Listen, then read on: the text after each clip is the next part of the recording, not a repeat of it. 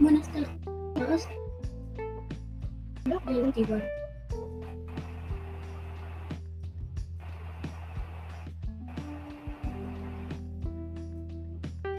el capítulo anterior se respondieron unas preguntas las cuales estaban basadas en una parte de la historia de la. Pero, eh, responderemos otras dos preguntas.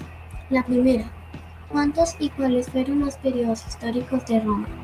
Los periodos históricos de Roma fueron tres, llamados monarquía, que fue el, el periodo más antiguo de la historia de Roma, en el cual estuvo gobernado por reyes y comenzó cuando Rómulo fundó Roma.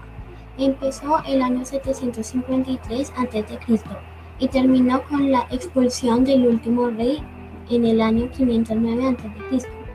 El siguiente periodo histórico de Roma fue la República, que fue caracterizada por el régimen republicano como forma de Estado, y su último periodo histórico fue el imperio caracterizado por una forma de gobierno autocrático. ¿Cuándo fue la Revolución de Roma? La Revolución de Roma fue el año 500, fue en el año 509 a.C. y esta empezó por los actos de Astinio, el cual fue el último rey de Roma. En resumen, se puede decir que los periodos históricos de Roma tomaron mucho tiempo y pasó de un periodo de monarquía a república al imperio, un proceso largo. Hubo especiales que existieron durante la mayoría de los periodos. Aprendimos sobre la historia de Roma.